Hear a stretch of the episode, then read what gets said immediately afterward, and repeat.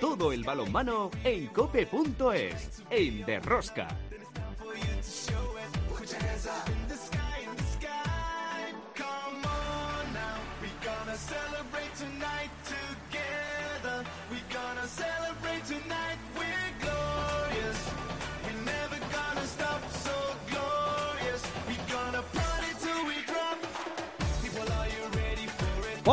Ya estamos aquí otra semana más con todos vosotros. ¿Qué tal estáis todos? A mantener el balonmano, seguidores de Rosca. Regresó la Liga Sobal con prácticamente más de lo mismo, tanto por arriba como por abajo. Importantes victorias de la de Mar de León y del Cuenca, que empiezan a ascender en la clasificación, alejándose un poquito de los puestos complicados. El Cangas sigue fuerte. El Torrelavega, pasito a pasito, busca la salvación. Y esta semana se juegan los partidos de vuelta de la tercera eliminatoria de la Copa del Rey. En breve volverán las competiciones europeas masculinas con los representantes españoles, ya sabéis, Fútbol Club Barcelona, Vidasoa y Balonmano Logroño. En la división de honor femenina, el Veravera dio un nuevo golpe sobre la mesa, derrotando al Rocasa Gran Canarias por 13 goles de diferencia y dando un paso más en su consolidación en el liderato y abriendo una brecha importante. Por su parte, el Gijón se coloca segundo y como veis, otra semana más tenemos muchas cosas que contaros. Os recomiendo no os perdáis ni un solo minuto del programa. El balomano a tope con la cope. ¡Empezamos!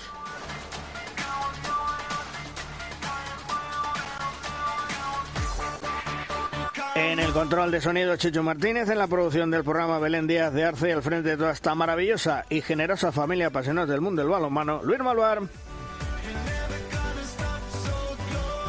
En Cope Valladolid, Juan Carlos Amor. Hola, Juan Carlos. Hola, chicos, ¿qué tal? Muy buenas. Y en Cope Logroño, Chema Jodra. Hola, Chema. ¿Qué tal? ¿Cómo estamos? Ya siento haber faltado la semana pasada, ¿eh? Sí, ¿no? Sí, pero las citas médicas son las citas médicas. No, bueno, bueno, eso ya sabes. Lo que tardan en llamarte como para decir que no. no ya sabes que lo más importante hoy en día es la salud, ¿eh? Por y, encima de todo. Y más tal y como vamos nosotros, cumpliendo años y cada vez más. Bueno, pero bueno. yo siempre digo que lo importante es seguir en el camino. Desgraciadamente hay otros que se quedan en la cuneta. Sí, sí, de sabiduría vamos, vamos sobrados. Por eso. bueno, de momento nosotros, como siempre, comenzamos con el análisis de la jornada. Si quieres conocer toda la actualidad del mundo del balonmano, descárgate de Rosca en cope.es.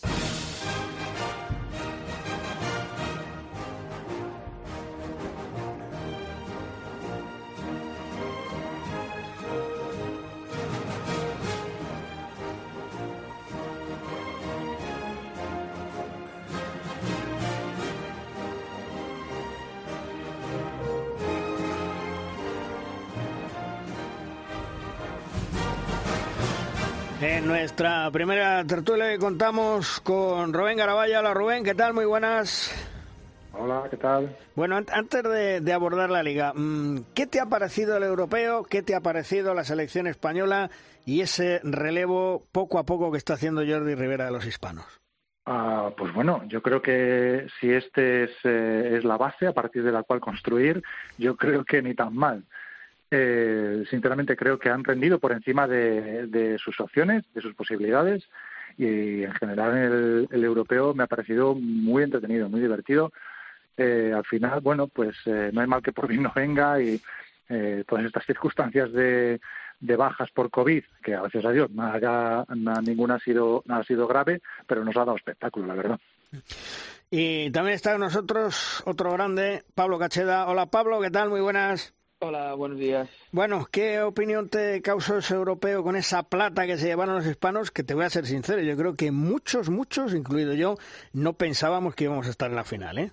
Hombre, eh, seguro, decirlo ahora seguramente sería un poco ventajista, pero, pero bueno, la verdad es que creo que tiene mucho, mucho mérito, que, que tenemos que valorarlo, que, que han vuelto a hacer historia y que creo que todos debemos de confiar mucho más en ellos porque campeonato tras campeonato siempre rinden a un grandísimo nivel y siempre nos da muchas alegrías. Oye, Pablo, tú que has eh, jugado de central, que, que, manejabas el equipo y tal, eh, tenemos ahora mismo en sustitución de, de, Raúl, que desgraciadamente, bueno, pues ya no puede jugar, esto ya es pasado, dos estilos distintos. Uno, el de Agustín Casado y otro, el, el de Llanta Rafeta. Eso es bueno, ¿verdad? Hombre, yo creo que es buenísimo. De hecho, ya los teníamos. Eh, al final, por ejemplo, eh, Dani, Sarmiento y, Raúl también eran también eran diferentes y le daban le daban a, la selección una riqueza increíble. Y creo que ahora, pues sin entrar en comparaciones, que creo que no hay que entrar. Ahora, como dices tú, pues eh, el pasado ya es pasado y, creo que podemos estar muy contentos de, los dos centrales que tenemos ahora mismo en la selección, en los que confía Jordi, que han hecho un gran campeonato. Ya entrando en lo que es eh, la Liga Sobal, Rubén, yo decía que además de León y Cuenca, parece que en este arranque empiezan a coger un poco más de lo que son ellos y a sumar puntos para salir de abajo cuanto antes. Eh, mira, yo estoy seguro de que eh, en el caso concreto de la de Mar van a despegar en esta segunda vuelta y, van a tardar poco en, salir de esos puestos de abajo porque eh, confío en Manolo y, sobre todo también porque tiene una gran plantilla, tiene muy buenos jugadores y estoy seguro de que, ya te digo, eh, veremos cómo, cómo despegan y va a ser un equipo muy difícil de ganar en esta segunda vuelta. Hmm. Y Pablo, el, el Cangas no afloja, ahí sigue, tercero con 20 puntos. Yo creo que ya no es sorpresa y de hecho si ves los partidos de Cangas eh, yo creo que a nadie le sorprende sus resultados. Eh, un equipo muy joven, pero que juega un gran balonmano, que lo hace a gran velocidad, que encima pues tiene la experiencia en la portería que le da Javi Díaz y, ese desparpajo de los de los más jóvenes que, además están cuajando una temporada increíble. Entonces, bueno, creo que, eso, que, que nos sorprende. Espero que, sigan así lo que resta de temporada y, que no les pase factura ahora, pues eh, algún ápice de relajación que estoy seguro que, Moyano no, no se lo permitirá. Lo peor, eh, ¿qué tal chicos? Desde Valladolid, muy buenas. Por lo que a mí respecta, lo peor es que, que el Atlético Valladolid esté tercero por la cola a un solo punto del descenso eh, a mí particularmente me parece que no es lo planificado y lo peor es que ya nos sorprende, ¿no? Que Valladolid esté, esté metiendo un Valladolid que, por cierto, a esta hora que estamos grabando está presentando a Tarsicio Freitas, el nuevo, la nueva incorporación, en un equipo que necesita, necesita efectivos como el, como el comer. No sé si a vosotros os parece normal o no que Valladolid esté en esa situación en, en función plantilla-resultados. Ha perdido muy buenos jugadores de temporada. Eh, año tras año, eh, yo creo que hace milagros con la plantilla que, que le toca. Y, bueno, esta temporada va a ser dura, pero lo mismo que he dicho de Manuel Cadenas, eh, Pisonero es un grandísimo entrenador y estoy seguro de que lo sacará adelante. Eh, es complicado para los equipos de, de, este estilo, del estilo de Pisonero, para los nuevos jugadores rendir desde el primer día. Eso pues le va a costar seguro adaptarse, pero estoy seguro de que cualquier ayuda eh, les va a venir bien porque tienen una plantilla muy corta.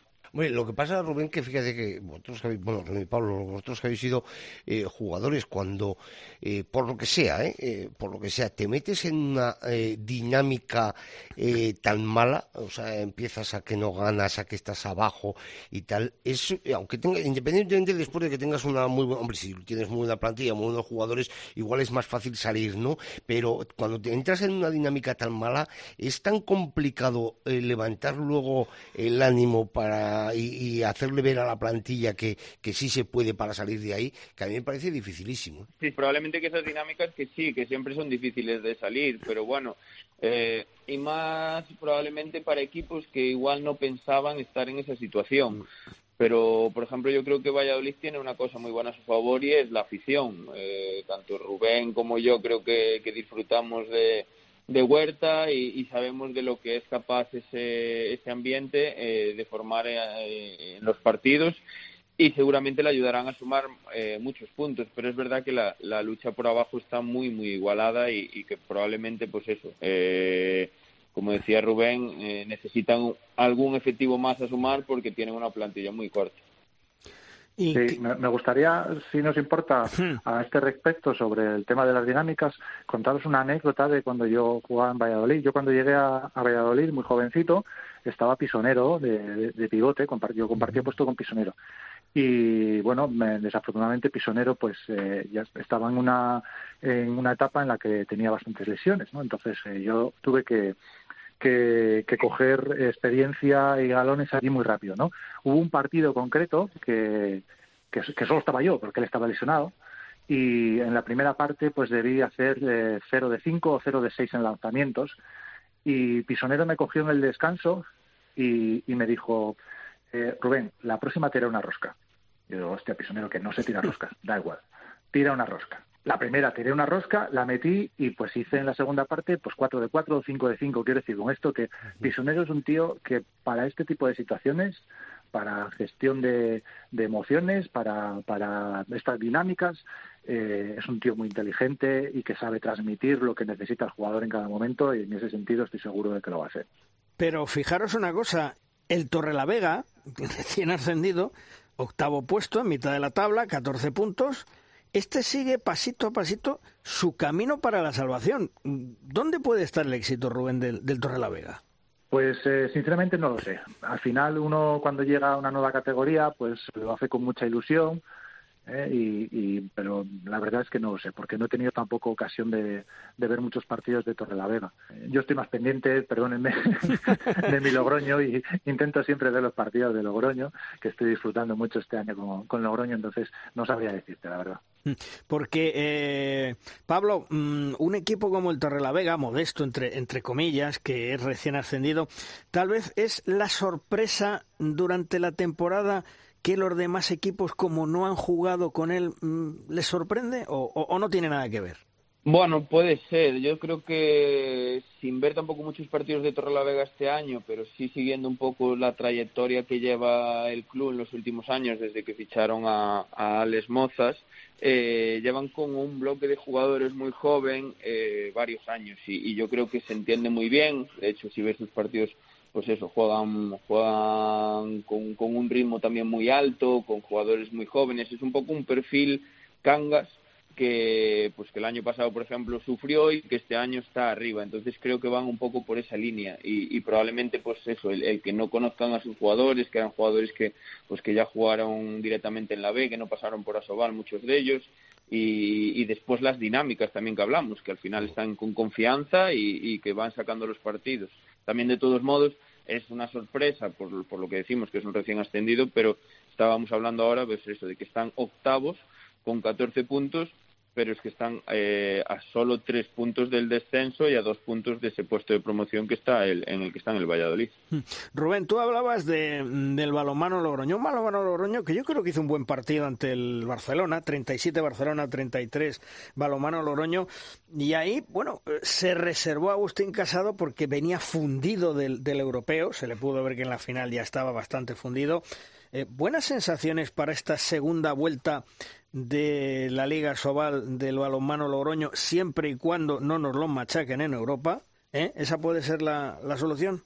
Sí, mira, yo creo que ahora mismo Logroño va a ir en trayectoria ascendente. Eh, ha estado basando el peso de, de, de, la responsabilidad en pocos jugadores durante la primera vuelta. Yo creo que en esta segunda vuelta los nuevos jugadores eh, que, que se van a ir sumando al carro y van a ir eh, aportando más y van a poder dar descanso a jugadores como, como Agustín o como eh, o como Tomás, eh, que, llevan el gran peso de, en ataque del equipo, ¿no?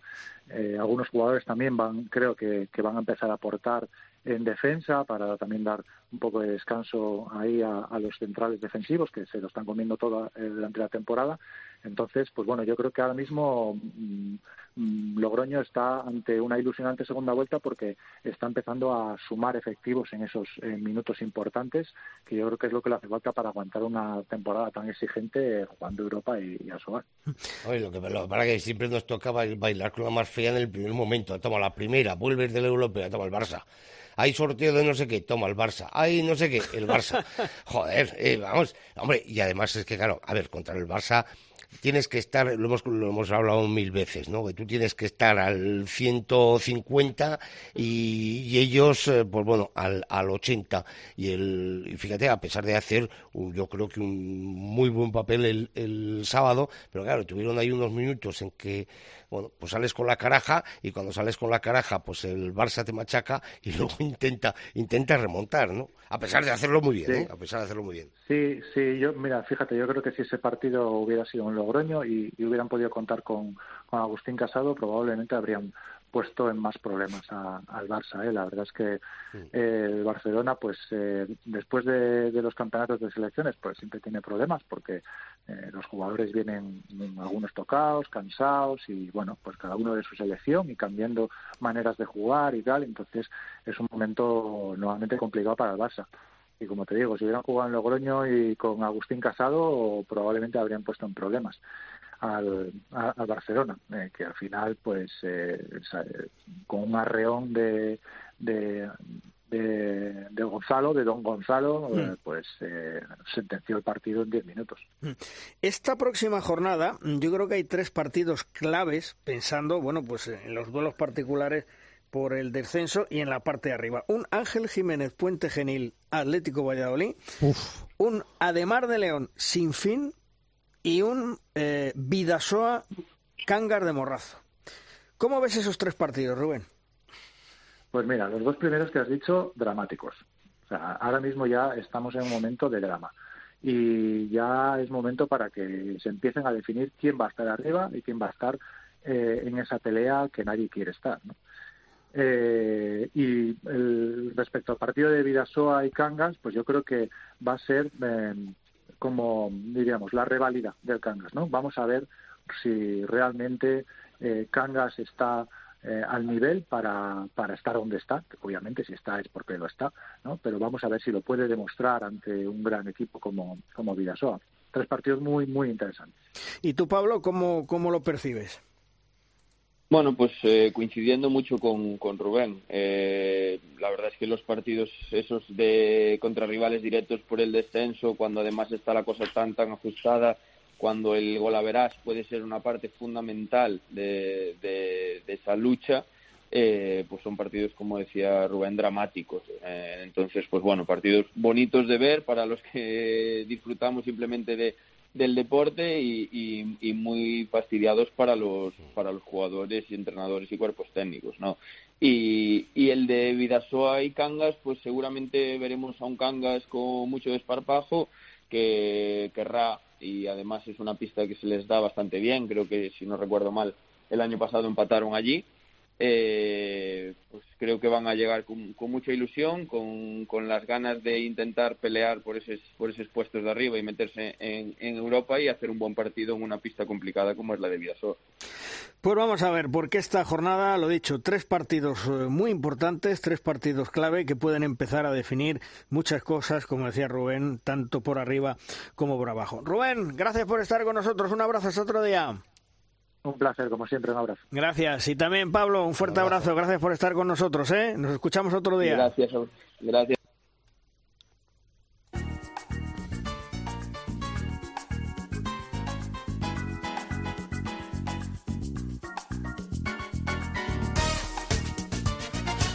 Esta semana se disputan los partidos de vuelta de la tercera eliminatoria de la Copa de Su Majestad el Rey. Ya sabéis que hay uno aplazado por coronavirus, que tenía que haberse jugado la semana pasada y se va a jugar también este miércoles. Los partidos son Benidorm Vidasoa, el Betia Naitasuna Recoletas Atlético Valladolid, Cángar de Morrazo Badahuesca, mm, Nava Ademar de León, San Pablo Burgos Ángel Jiménez Puente Genil y el que se tenía que haber jugado la semana pasada, que se va a jugar esta semana, que es el Sinfín ante el Freiking Balonmano Granoller. Y también tendremos que estar atentos de las competiciones europeas femeninas, porque los cuartos de final de la European Cup, donde hay tres equipos españoles, pues ahí se van a disputar la próxima semana dos partidos muy importantes, dos encuentros. Uno será el día 12 a las 6 de la tarde, el equipo islandés ante el Costa del Sol Málaga, que por cierto ha conseguido que los dos partidos se disputen en Málaga. El domingo 13 será a las 6 de la tarde la vuelta y el eh, balonmano Elche jugará el domingo en casa ante el Rocasa Gran Canaria para posteriormente el domingo 20 jugar en Telde. Esos son los horarios que ya están previstos para los cuartos de final de la European Cup, insisto, el próximo fin de semana, es decir, la semana que viene.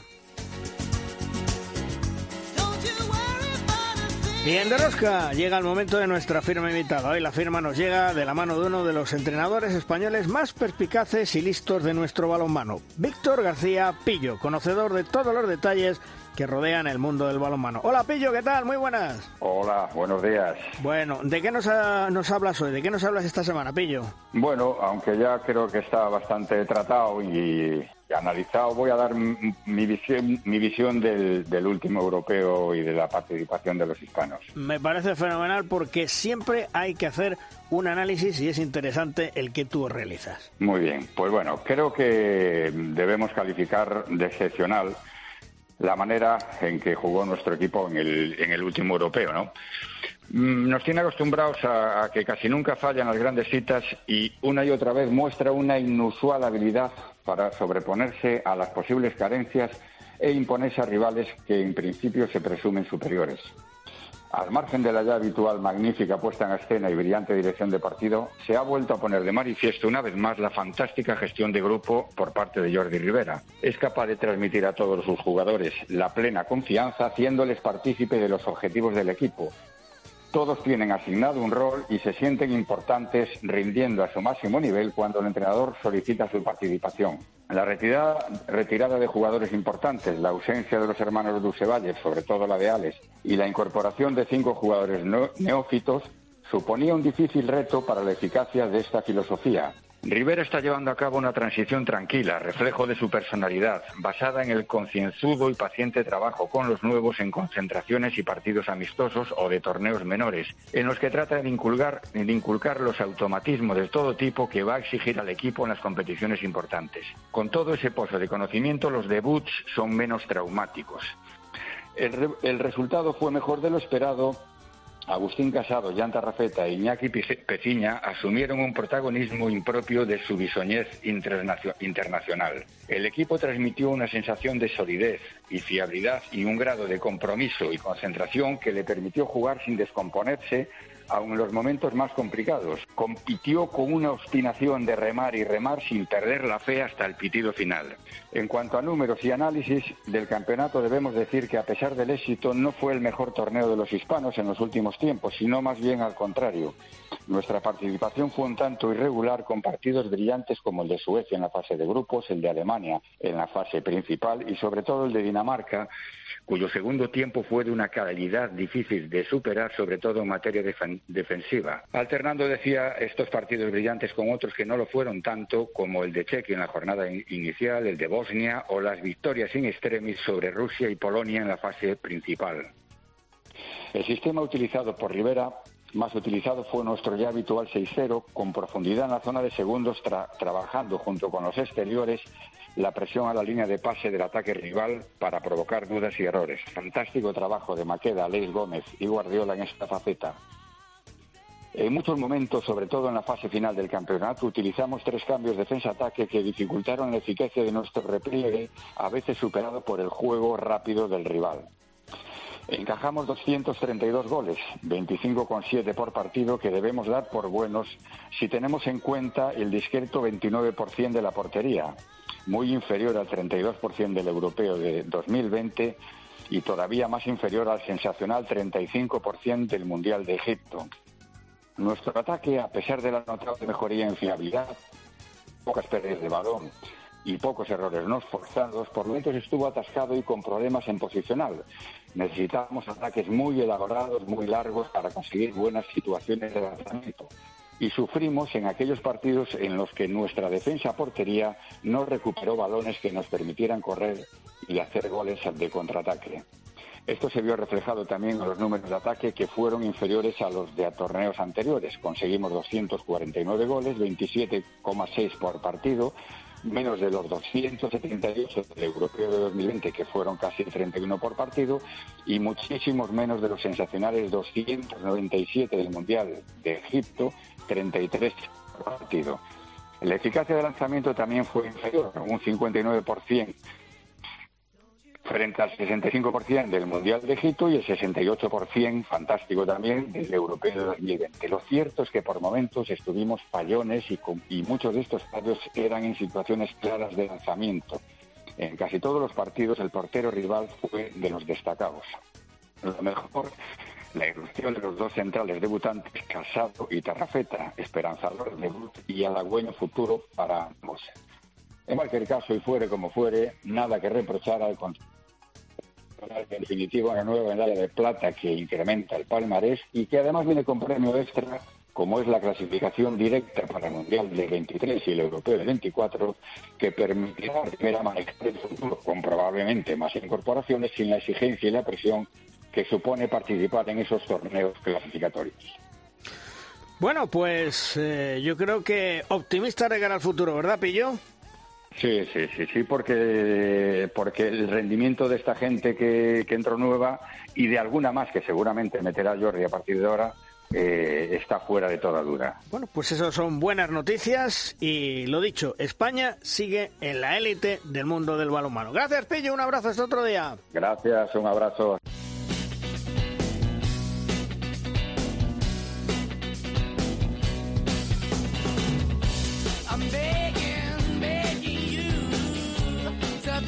Hace apenas una semana terminó el Europeo 2022 y Suecia se ha proclamado campeón 20 años después. El equipo técnico del conjunto sueco está uno de los mejores porteros en la historia del balonmano, como es Thomas Svensson. En España también podemos disfrutar de él, puesto que está y es ayudante de Antonio Carlos Ortega en el Fútbol Club Barcelona. Vamos a charlar durante un rato con Tomás para hablar del balonmano y de otras cosas. Hola Tomás, ¿qué tal? Muy buenas. Ah, hola Luis, ¿qué tal? Buenos días. Bueno, antes que nada, enhorabuena por el título de Suecia, todo un logro y me imagino que todo un país contentísimo y, alegre por este triunfo, ¿no? Muchas gracias, desde luego. Sí, la verdad que le hacía falta, ¿eh? después de 20 años de sequía, el país se ha volcado con nosotros y la verdad que ha hecho falta y estimular a los jóvenes que vuelvan a jugar a balonmano y todo esto y la verdad que muy contentos. Hmm. Oye Tomás, eh, en Suecia ¿cómo se ha reconocido la gesta de ganar un europeo? ¿Se ha reconocido como se merece o pasa como aquí en España que es eh, flor de 48 horas? Eh, no, yo creo que pues ahora quizás por el tema de que ya los Juegos de Invierno ya, han empezado, comenzado y ya son muy importantes, pero sí que se ha reconocido muchísimo. Sin embargo, no pudimos ir a hacer ninguna no un acto oficial ni nada, porque creo que gastamos todo el presupuesto en traer y llevar a jugadores que, al final no quedaba ni, ni, un duro como para hacer algún acto. Sí, pero sí que lo han prometido para hacer algún acto más, más adelante, pero sí, se ha reconocido mucho y, se han volcado con nosotros. Oye, lo que se pudo ver eh, durante el europeo es que Suecia, a fecha de hoy, es mucho más que Godfreyson, ¿eh? Sí, la verdad que el, con Glenn Solberg como seleccionador desde hace dos años ha intentado apostar por, los jóvenes y sobre todo los jugadores que juegan adelante atrás, tanto defendiendo como atacando y, y quizás quitándose un poquito la dependencia de algunos jugadores que solo, bueno, entre otras cosas que tenían mucho nombre, pero solo jugaban en una dirección y eh, eso se ha estimulado muchísimo a la gente joven y, la verdad que tenemos eh, un equipo con muy poco experto de jugadores de 25 o 30 partidos internacionales y eso ha hecho que eh, que ahora mismo hay muchos jugadores ya dispuestos a jugar y, ven con la posibilidad de jugar. Y, y, durante este último año se ha utilizado muchos jugadores y y la verdad que lo la apuesta por Glenn ha sido muy importante. Respecto al partido de la final, Tomás, eh, frente a España, ya os enfrentasteis en esa fase preliminar. ¿Tuvisteis que cambiar tácticamente muchas cosas o no? No, no. Eh, España juega, tiene su concepto muy metido desde hace muchos años. Es un equipo muy difícil de batir, pero muy difícil. Hay que tener muchísima paciencia y no perder ni un, ni un balón. La verdad que perdimos muchos balones, jugamos, hemos enfrentado tres veces en tres partidos importantes en el último medio año. Ahí hemos ido aprendiendo eh, es muy complicado porque no se suelta el balón, se sabe jugar muy bien, es un concepto de, difícil defender, que no sabes ni salir o quedarte, y su forma de defender es fantástica también. Entonces, yo creo que en la Olimpiada, en el cuarto de final, que fuimos quedando por cuatro goles a falta de cinco minutos y luego perdemos por dos, eh, te queda con un sabor amargo en la boca impresionante, pero es porque España tiene mucho concepto y es y muy bueno, ¿no? Y, quizás no cambiamos muchas cosas, pero sí que cuidamos más el valor. ¿Y, y, qué opinión te, te, causó el equipo de España con esta renovación jóvenes? Bueno, tú los conoces, eh, pues a Casado del, del balonmano Logroño y Antarrafeta, tú conoces el balonmano español perfectamente. Eh, eh, ¿Te gusta esa renovación? ¿Tú crees que a pesar del cambio sigue estando en, la élite? Seguro, desde luego. La verdad que, bueno, sí que sí, siguen teniendo a nueve jugadores por encima de 30 años pero sobre todo Casado Taraceta yo creo que han dado un añadido más y eh, hay que apostar, pero es increíble que España siga sacando jugadores con de este nivel. eh, la verdad que se ha ido. Mm, Migallón tampoco es que llegue mucho tiempo en, la selección, solo lleva dos campeonatos, y, pero teniendo buena portería y, eh, además tenía el tres, eh, me gustaría ver también a Sergei Hernández alguna vez actuar en la, en la selección, pero no es asunto mío, ni mucho menos. Simplemente que teniendo tres porteros grandes, eh, grandes porteros y además una buena defensa, yo creo que ahí, con los extremos que tienen el juego y, sobre todo el concepto, sin embargo, en algún partido se tenía que tirar a los a los veteranos como Canellas y tal, y sobre todo contra Suecia en el primer partido han, añadido lo suyo, ¿no? Pero creo que el, concepto está ahí y se tiene que seguir renovando, ¿no? Porque algunos ya eh, de, emergencia y se llamaron a Dan Sarmiento, que tiene 38, 39, o sea que sí que ha habido gente mayor, pero sí que Asado yo creo que ha llamado a la puerta de todos los clubes grandes. Mm. Tomás, eh, ¿la pandemia ha deslucido un poco el europeo con tanto contagio o, o, no lo veis? Porque vosotros lo habéis sufrido desde dentro todos. Sí, hemos sufrido muchísimo, la verdad. que eh, Pero lo bueno es que nosotros nos iban quitando uno, eh, uno en uno o dos en dos. O sea, que Islandia, por ejemplo, cayeron, cayeron siete de golpe y entonces es más difícil, ¿no? Nosotros ya estábamos preparados para esto, tener a, tres o cuatro jugadores en cada puesto y creo que en, el extremo izquierdo, en el extremo derecho, sí, ahí utilizamos a, cinco jugadores, ¿no? Eh, y, es difícil, pero también da de que eh, muchos jugadores tuvieron su oportunidad y al final llegamos a semifinales y finales con opciones físicas como para ganar el campeonato. O sea que quizás incluso nos ha favorecido un poquito.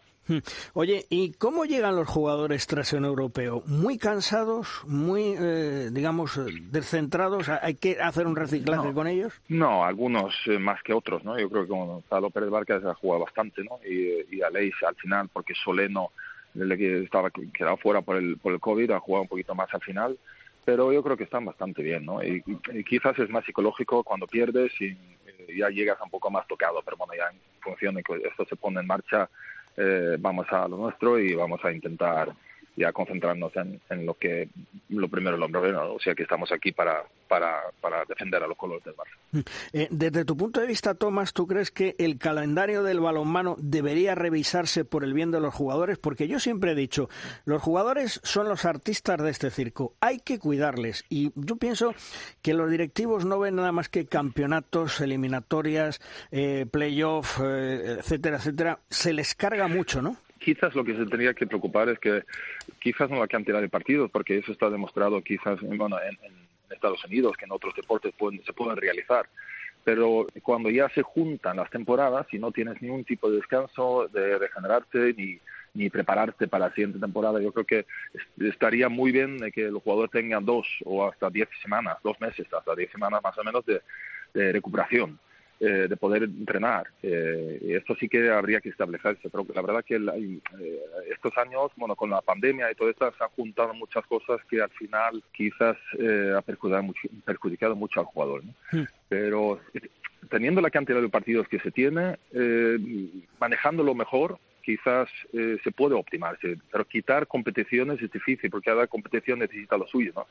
Pero yo creo que los jugadores tampoco también les gusta les gusta jugar las campeonatos simplemente que ahora se ha alargado un poquito más ha tenido siempre un día de descanso solo se dobló un día creo hmm. eh, en este europeo que ya se notó también pero mm, antiguamente se jugaba todos los días, por ejemplo, ¿no? en, un campeonato de Europa. Se hizo en, en 11, 12 días, ahora se ha hecho en 18, 17, 18 días, y eso sí que ha hecho que también los jugadores puedan y que se pueda utilizar más jugadores, que eso yo creo que es más eh, lo más importante. Mm. Pero eh, la fase de esta del verano yo creo que es muy importante que el jugador pueda recuperarse y entrenar. ¿Cómo ves la evolución del balonmano, Tomás? Porque de cuando vosotros jugabais ahora ha cambiado bastante, ¿no?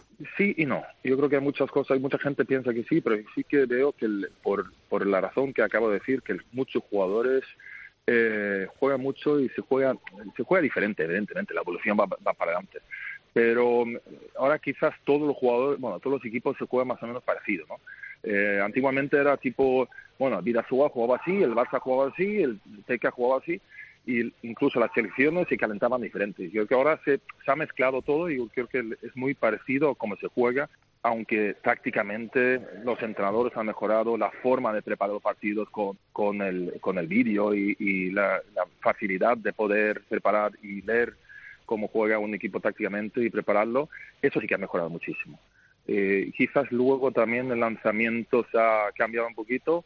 Ahora hay muchos jugadores que con mucha capacidad de, de meter gol. ¿no? Antiguamente quizás había oye, tres o cuatro que tenías que tener mucho cuidado en un equipo. Ahora hay mucha calidad de muchos jugadores, eso sí, se han criado. Oye, eh, en el Barcelona ya vais eh, introduciendo el, el, sistema de juego que quiere Antonio Carlos Ortega, se va puliendo. Eh, le he leído que dice, bueno, eh, hay una inconstancia, la defensa hay que ajustarla. Es cuestión de tiempo, ¿no, Tomás? Como todo, eh, no es el mismo equipo que el año pasado. Y además es difícil venir a un equipo que ha ganado todo y no ha perdido ninguno, por las circunstancias que fueran. La verdad que el, eh, tenemos el equipo que tenemos, han, eh, entre otras cosas, el, el, la figura del balonmano español durante los últimos 10, 15 años, Raúl Entre Ríos, ya no está. Eso es eh, ni tanto ni para la selección ni para el Barcelona, es, es uno menos. Quiere decir que el, tenemos que introducir y, y, apostar por gente joven como Don Maguk, que tiene 21 años, y eso te, tarda su tiempo. Eh, eh, todo el mundo tiene su tiempo y además la filosofía de Carlos quizás no la misma, las comparaciones siempre son malas, pero estamos trabajando y al final de diciembre, cuando estábamos acabando, eh, cuando mejor estábamos. O sea, por eso ahora, a ver, eh, estamos muy ilusionados a ver empezar ahora bien este arranque y a ver dónde podemos llegar esta temporada, ¿no? Y luego pues ir eh, trabajando poco a poco. Eh, Tomás, desde Valladolid, ¿qué tal? Un saludo, muy buenos días. Eh, me gustaría hacerte una pregunta, perdona que vuelva atrás un poco al europeo, pero me gustaría hacerte una pregunta a ti que conoces el balonmano prácticamente desde la cuna. Eh, Francia y Dinamarca eh, están en un proceso también de regeneración, pero más lento del que eh, está pudiendo, pudiendo aparecer en España, o, crees que es cuestión de que, bueno, pues en este caso se han encontrado con dos equipos, que son Suecia y España, que han sido mejores que ellos, y ya está? Yo creo que ha sido eh, casualidad. Bueno, Francia y, y eh, Dinamarca tienen eh, muchísimos jugadores por detrás.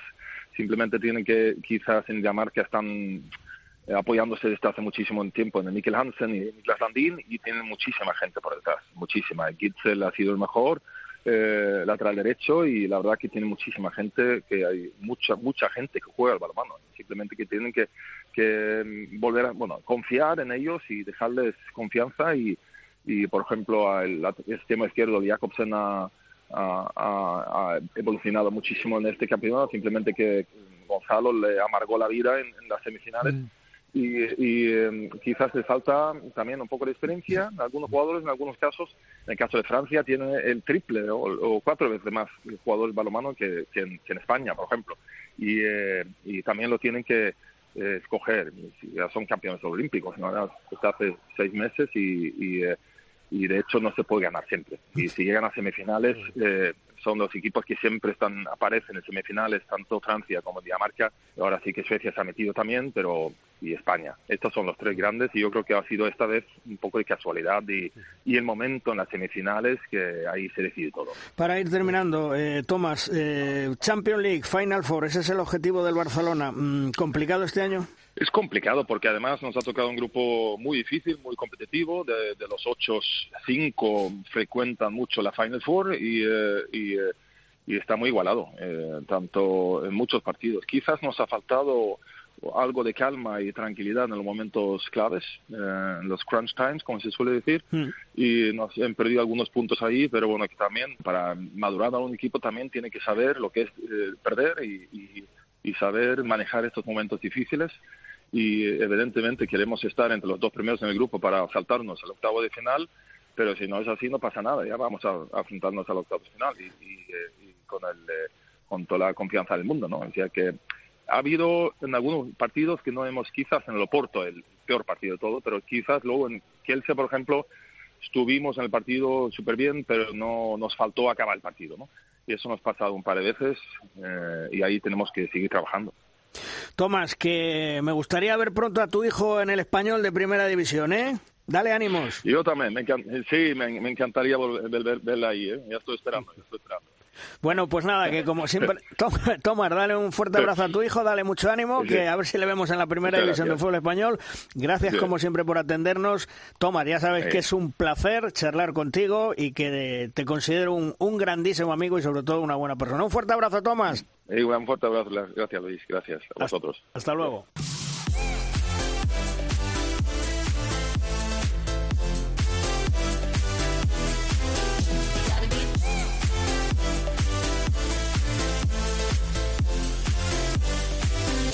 Beep beep. Los entrenadores españoles siguen triunfando en el mundo entero, entrenen en el país que entrenen. Valero Rivera, seleccionador de Qatar, y Manolo Montoya, seleccionador de Irán, lograron el billete para el Mundial de Polonia y Suecia 2023 con sus respectivas selecciones. Un Montoya que tras el éxito con Irán, como no ha visto las cosas muy claras para seguir entrenando a Irán, lo ha dejado. Hola Manolo, ¿qué tal? Muy buenas. Hola, ¿qué tal? ¿Cómo estamos? Bueno, oye, satisfecho me imagino con tu aventura en Irán, por lo menos de, de clasificarle directamente para el próximo mundial, ¿no? Pues sí, la verdad es que, eh, bueno, ese era el objetivo principal. Yo firmé un contrato de, desde agosto eh, hasta el final de, este campeonato de Asia con el objetivo principal de clasificar al equipo, eh, cosa que, que no pasaba desde, bueno, desde que otro español estuvo allí, desde que Rafa Guijosa consiguió en el campeonato de Asia de Bahrein de 2014 la clasificación para, para el mundial.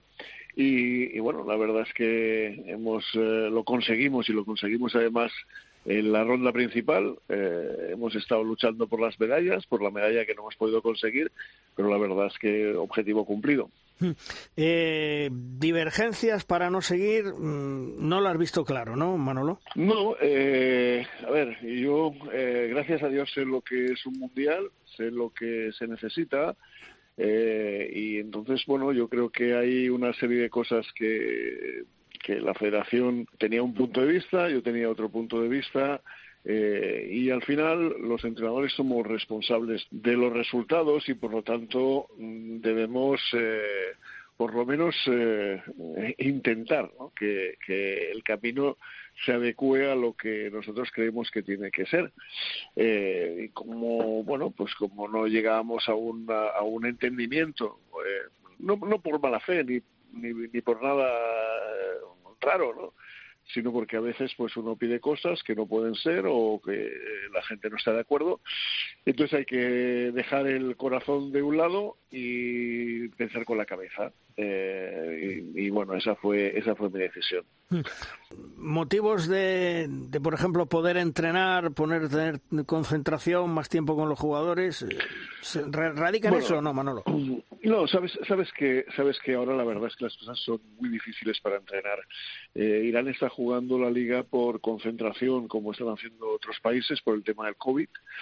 Eh, nosotros hemos podido entrenar, yo te diría que, que de forma más o menos correcta. Hemos entrenado unos unos 10 días, una semana, 10 días cada mes, salvo salvo el mes de diciembre, donde donde hemos podido tener un periodo más largo con la selección entrenando. Bueno, eh, eso, hemos estado, hemos sufrido los, los mismos problemas que sufren todos los equipos, de, de, la intermitencia en los entrenamientos, de poder contar con un jugador o con otro, eh, pero no es ese aspecto. Yo hablaría más de aspectos organizativos, de aspectos de, de eh, qué es lo que qué es lo que necesita un equipo nacional eh, de, de, una zona que tiene un gran balonmano pero que eh, todavía no está a, a, la altura de por ejemplo los equipos europeos no y la verdad es que eh, lo mismo que sucedió en Qatar, pues eh, se aumenta el nivel cuando tú puedes competir con otros equipos, cuando sales de tu círculo, cuando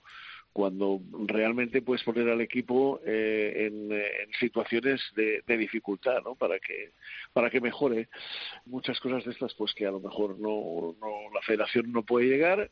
Hay otras cosas que yo creía que, que eran fácilmente solucionables, pero que te digo que, que no, no, quiero entrar en Mm, exactamente los pequeños problemas, sino que son son diferencias conceptuales. Mm.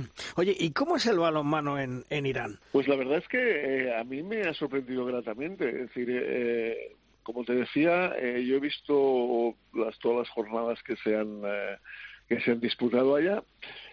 Se estaba jugando en fases de concentración. Te diría que hay unos eh, seis, siete equipos de, de con, buen nivel y lo que me sorprendió también es la cantidad de jugadores jóvenes, eh, jugadores que, que pueden ser que pueden tener mucha calidad en el futuro. Eh, la verdad es que me sorprendió gratamente.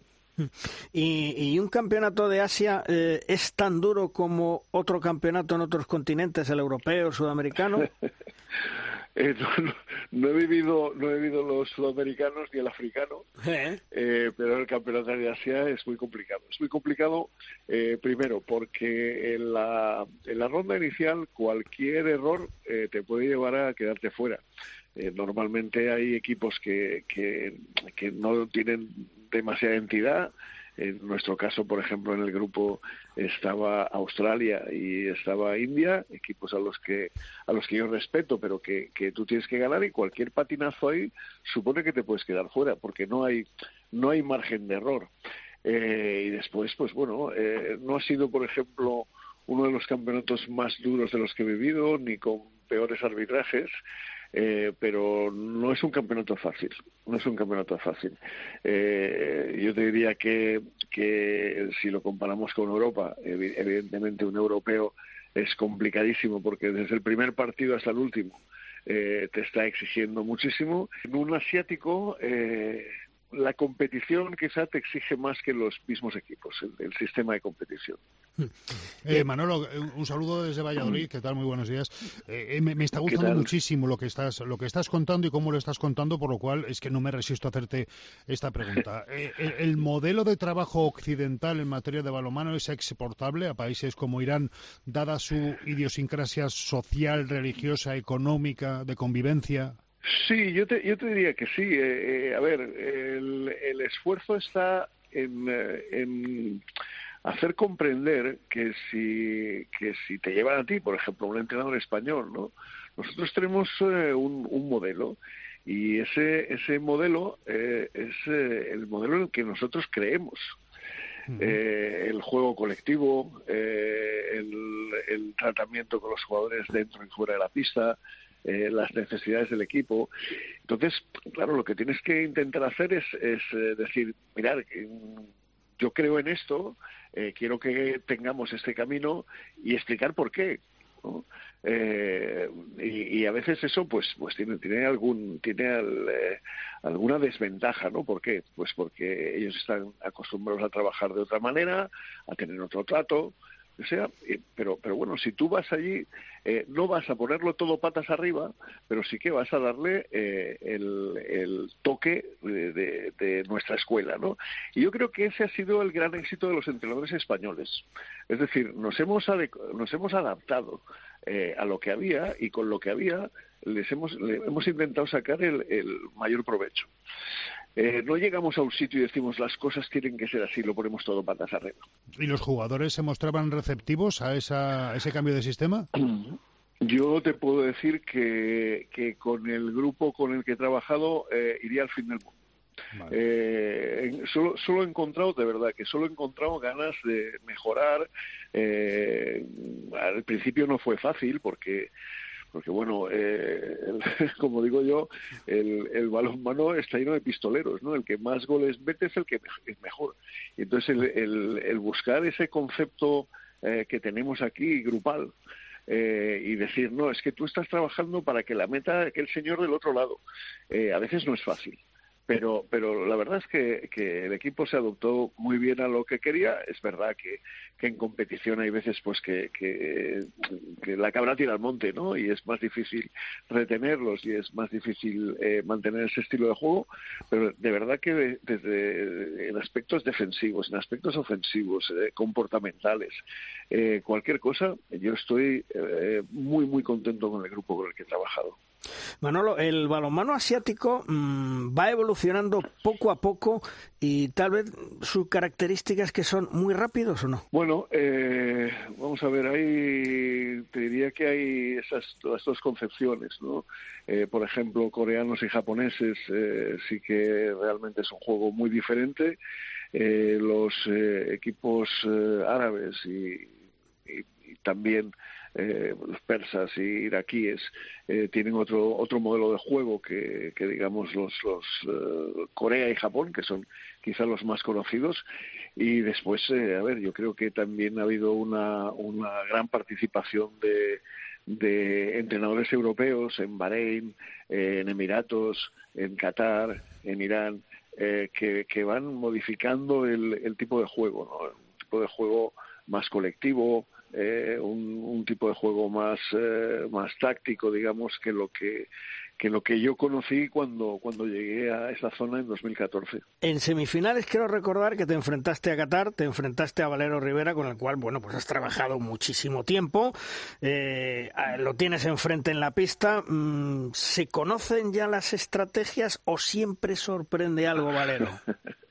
no, no, eh, a ver, yo no te digo que no me sorprendiese Valero, pero eh, si yo quiero jugar contra el equipo de con el equipo de mi pueblo contra el Barça o contra el Real Madrid de fútbol aunque lo conozca pues eh, eh, suelo tener bastantes problemas no entonces a ver yo creo que Qatar está por encima de, de todos los equipos de la zona por el trabajo de todos estos años por el trabajo de Valero y, bueno, eh, la verdad es que la mayoría de jugadores los, los conocía porque estuvieron en el equipo desde el principio o porque incluso los conocíamos de, categorías inferiores, ¿no? Pero Qatar es un equipo muy sólido y la prueba la, tenéis en la, en la final contra Bahrein, que es un equipo que ha disputado los últimos Juegos Olímpicos, ¿no? dominaron el partido, eh, y la verdad es que no, yo no voy a descubrir el, el trabajo de Valero ni, ni la calidad de Qatar. Eh, hablando de, equipos, ¿qué te ha parecido la selección española en ese europeo 2022 con la plata? Porque mm, lo hablábamos antes, eh, ninguno, ninguno yo creo que con este cambio generacional y el grandísimo trabajo que está haciendo también eh, Jordi Rivera, pensábamos que España se iba a meter en una final otra vez de un europeo y que bueno, pues que estamos en un periodo de transición, ¿no? Bueno, y yo te, yo te voy a decir, eh, yo estuve hablando con Jordi en Cuenca, en el torneo internacional, le dije que, la verdad es que me gustaba mucho el equipo, ¿no? Pero sí que es verdad que, que habían cambiado pues eh, piezas fundamentales de, ese equipo. Eh, no, no he podido ver todos los partidos de, de la selección, eh, pero a mí la selección eh, me ha gustado mucho. Y te voy a decir que yo he disfrutado como un enano eh, el día de Dinamarca el día de me lo pasé, pero vamos, como un, como un indio, ¿no? Eh, porque creo que es eh, eh, los, el choque de dos estilos, de unos con grandísimos jugadores y otro con un concepto de equipo que es el que, que lleva España manteniendo hace mucho tiempo y el que al que Jordi está llevando a, a su máxima expresión, ¿no? Es decir, todo el mundo es necesario, nadie es imprescindible, todo el mundo aporta, eh, los jugadores veteranos, los jugadores eh, nuevos. Mm, yo la verdad es que España eh, me está gustando mucho y lo que y lo que veo es que esos nuevos jugadores lo que aportan es una visión de futuro muy buena. y después otra cosa, vamos a ver, a todos nos gusta ganar el oro, pero es que creo que estamos muy mal acostumbrados. Estamos hablando de una plata europea. Te doy toda la razón, ¿eh? Toda la razón, Manolo. Están muy mal acostumbrados todos, aficionados y medios de comunicación, ¿eh? Todos, todos. Sí, sí, yo, eh, es decir, eh, es, evidente que si estás en una final, pues te gusta, te gustaría ganarla, ¿no? Pero, pero que tenemos la sensación de, bueno, no pudo ser, joder, que hemos conseguido una, una plata en un europeo. Eh, y, ya no te hablo ni de cambios, ni de, ni de análisis del equipo, ni, ni por parte de los entrenadores y tal, sino porque, porque es muy difícil una plata europea. Es muy difícil. Eh, entonces tenemos que dar la importancia, la importancia que tiene. Eh, y además, mm, a ver, sí que es, es verdad, ¿no? El, el partido acabó de una manera que, te quedas con, con una imagen eh, pues eh, de, dolor por haber perdido la medalla y tal. Pero señores, que, que mirar los equipos que hay por detrás, ¿eh? Hmm. Mirar por los equipos que hay por detrás. Yo creo que el trabajo, el trabajo de la Federación Española y de, y de Jordi eh, es de es de 10 puntos. Es un gran trabajo, evidentemente. Eh, a nivel de selección eh, estamos muy arriba, seguimos en la élite, pero a nivel de clubes es otra cosa, Manolo. Yo creo, y no sé si la comparación es eh, justa, es exacta, nos estamos tal vez pareciendo un poco a la Francia, a la gran Francia de los 90. nuestros jugadores cada año salen fuera y la selección triunfa, o, o, no, lo, o no lo podemos comparar. Bueno, yo creo que aquí es la situación es un poco especial o diferente, ¿no? Es decir, eh, lo que lo que está claro es que eh, nosotros tenemos una una liga correcta, una buena liga, pero que evidentemente el jugador es profesional y el jugador busca las mejores situaciones tanto económicas como deportivas. Eh, y, bueno, el jugador español, igual que los entrenadores, es un jugador apreciado en el extranjero eh, y, está emigrando. Eh, ¿Qué parte positiva tiene eso? Pues tiene la parte positiva de que la mayoría de jugadores están en equipos que están compitiendo con, en la Liga Nacional y en, y en competición internacional, en Champions o sea, con dos partidos de gran dificultad cada semana y eso, eh, eso enseña y eso lleva a la gente a tener un buen nivel de competición. El problema, pues bueno, que, que a veces cuando ves que está un, brote verde en algún equipo, pum, se lo lleva a los franceses, ¿no? Eh, pero, pero eso es, eso es ley de vida. Es decir, eh, cualquiera, cualquiera en un trabajo intenta estar en la mejor empresa, eh, tener el mejor salario y vivir en las mejores condiciones. Y, desgraciadamente, pues eh, la Liga Sobal eh, no ofrece eso. Pero la Liga Sobal no es una mala liga. Hmm. y, hay jugadores que, estaban jugando aquí que han demostrado que a nivel internacional son, muy buenos jugadores. Hmm. y sin más hablamos de Casado, ¿no? Sí. yo no hablo de los jugadores del Barça. Eh, que, teóricamente tienen esa competición. yo creo que yo creo que hay jugadores que, han demostrado sobradamente que, la competición en la Liga Sobal también es una buena competición y también eh, incluye a, buenísimos jugadores. Mm. Manolo, desde tu punto de vista, desde tu gran experiencia, eh, ¿el balonmano va evolucionando hacia dónde? Bueno, yo, yo te diría que tenemos una evolución diferente. Eh, eh, por ejemplo, a mí me sigue gustando mucho España. Me sigue gustando eh, Portugal, aunque no tenga buenos resultados. Me gusta un balonmano más táctico que el balonmano físico que estoy viendo. Es decir, determinadas selecciones o determinados equipos que, que a partir de un de un cruce viene el, el gran jugador, ¿vale? el jugador fuerte, el jugador muy bueno y se la tira, a mí mm, no me gusta. Eh, me gusta más un balonmano más elaborado, me gusta un balonmano más, eh, digamos, inteligente, eh, con, con, todas las connotaciones que esa palabra puede tener. Un, un balonmano más de equipo. Y sinceramente creo que no nos equivocamos en el modelo. no nos equivocamos en el modelo porque, porque ahí están nuestros éxitos a nivel internacional con la selección, eh, con los clubs, con nuestros jugadores, con nuestros entrenadores. Eh, pero bueno, la, tendencia es una tendencia que a mí, eh, pues, un poco me, preocupa, ¿no? Para mí no todo es hacer un saque de centro rápido y tener un jugador definitivo, aunque realmente eso te lleva muchas veces al éxito. ¿Y planes de futuro, Manolo, tenemos en perspectiva o estamos a la espera?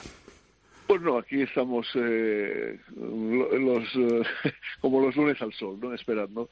Eh, hemos acabado una, una etapa, no tengo ninguna prisa, no tengo no tengo voluntad de, de, tirarme como loco a lo primero que salga.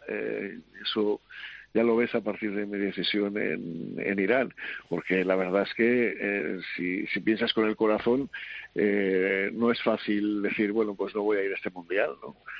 Eh, pero, pero bueno, aquí, aquí estamos, oiremos si hay alguna propuesta y, si no, pues eh, a disfrutar de la, de la tranquilidad y a ver los partidos por la tele. Bueno, pero algún, algún Manolo, algún clinic en Semana Santa sí que tienes ya pactado, ¿no? Seguro. Bueno, alguna, alguna cosa hay siempre, ¿no? Siempre, siempre, siempre llaman para que explique, sobre todo cuando has estado en, dando tantas vueltas por ahí, ¿no? Eh, algún máster aquí en la Universidad de Barcelona, eh, porque, porque bueno, porque eh, los entrenadores de mi generación y, algunos más jóvenes también, que damos tumbos por ahí, pues podemos explicar muchas cosas.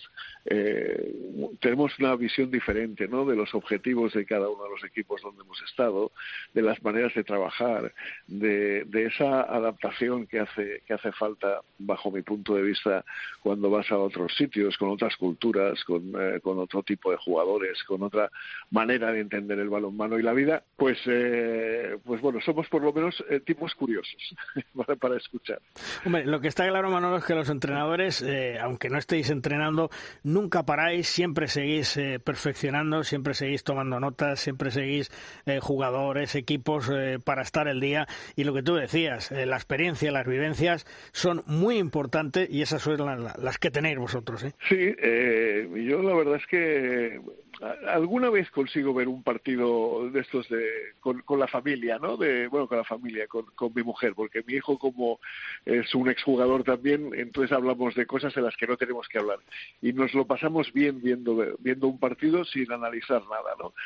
Pero realmente eh, hay muchas veces que estás hasta, yo qué sé, con, con, la libreta apuntando cosas, pues para tener una imagen, pues para el curso nacional de entrenadores, porque te ha gustado algo, porque, eh, bueno, es, eh, es eh, aparte de afición, vicio casi, ¿no? pero, pero bueno, eso es, eso es eh, importante, ¿no? Cuando haces algo que, que te gusta y que te llena y que, y que se convierte en el, en el trabajo de tu vida, ¿no? y, y bueno, eh, de, eso, de eso se trata. Manolo Montoya, uno de los grandísimos entrenadores españoles que, como siempre, vayan donde vayan, triunfan y la escuela española es el top de los entrenadores en el mundo. Manolo, gracias por estar con nosotros. Suerte, un fuerte abrazo. Gracias a vosotros, un abrazo. Hasta luego.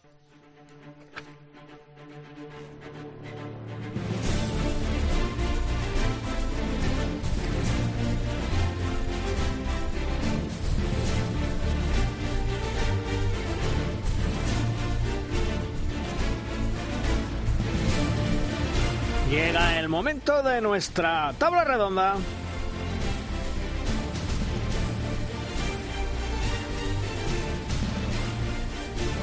Es nuestro tiempo de debate.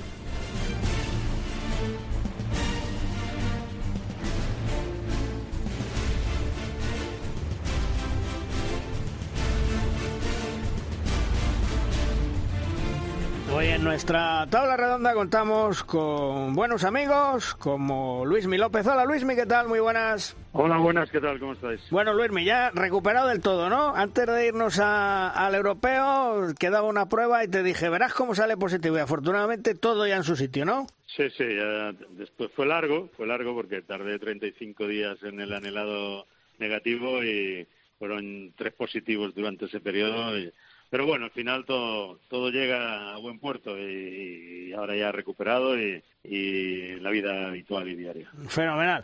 Luismi, eh, ¿qué valoración hacemos de España en el Europeo 2022? Me imagino que súper contentos, hablemos con quien hablemos, dice que hay que darle un mérito tremendo a esa medalla de plata porque ya la hubiéramos firmado al principio, ¿verdad? Hombre, y tanto, y tanto que lo hubiéramos firmado, ¿no? Porque, porque era una incógnita eh, el hecho de que España fuera con tantos cambios a un europeo, ¿no? Y, ante esa situación, pues todo lo que se ha logrado ha sido más de lo que se podía pensar, ¿no? Siempre, siempre pensamos, siempre deseamos, más que pensamos, deseamos que España esté entre los mejores y, no es que dudáramos, pero viendo viendo la situación eh, después de las retiradas de jugadores de la selección, después de las lesiones de, ese auténtico líder que ya era Alex Dusebaer, eh, etcétera, etcétera, y todos los inconvenientes que han surgido, pues lógicamente que España llegara a disputar la final y no solo eso, sino que estuviera a segundos del oro,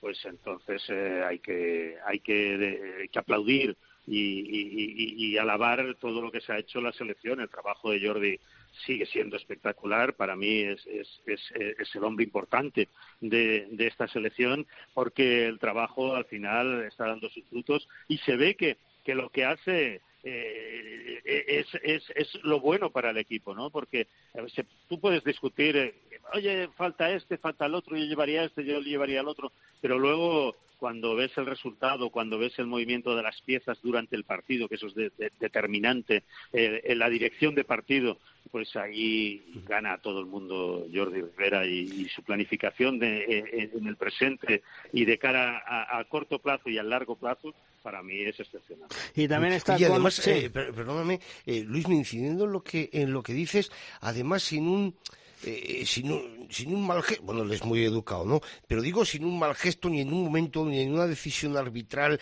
ves un, un gesto agrio, un gesto de, de, mala leche. O sea, la verdad es que hay veces que a mí me alucina. La, la, apariencia, digo, me imagino que por dentro llevará el cuerpo a, a 3.000 revoluciones, ¿no? Pero esa apariencia de tranquilidad que transmite.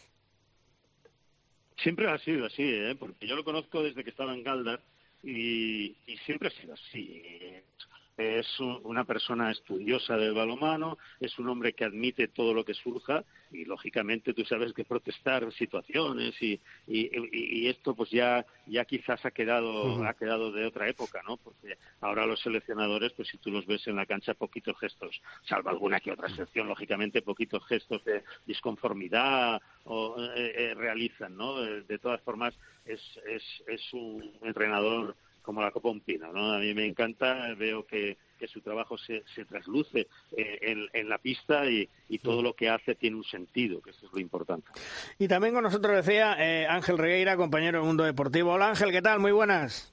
Hola, buenas a todos. Bueno, oye, menudo exitazo otra vez de la selección española. Pero mucho, ¿eh?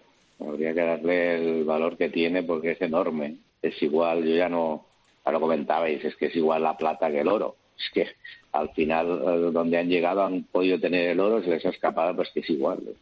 Es, el trabajo. Yo creo que lo que han conseguido, y lo hemos hablado a veces, ¿no? Yo ya más que una selección veo un equipo, y cuando tienes un equipo compacto que sabe lo que quiere hacer, a dónde va, pues resulta que metes dos piezas nuevas, chavales jóvenes, es igual.